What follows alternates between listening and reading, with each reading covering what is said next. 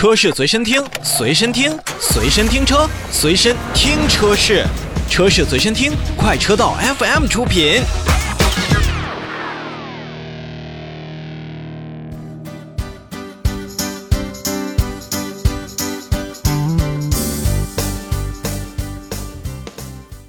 召回，我们再来看长安福特。日前，长安福特汽车有限公司根据《缺陷汽车产品召回管理条例》的要求，向国家市场监督管理总局备案召回计划，决定在一月二十日开始去召回二零二一年一月四日至二零二一年八月九日期间生产的部分二零二一年度款式的福睿斯汽车，共计一万五千四百九十七辆。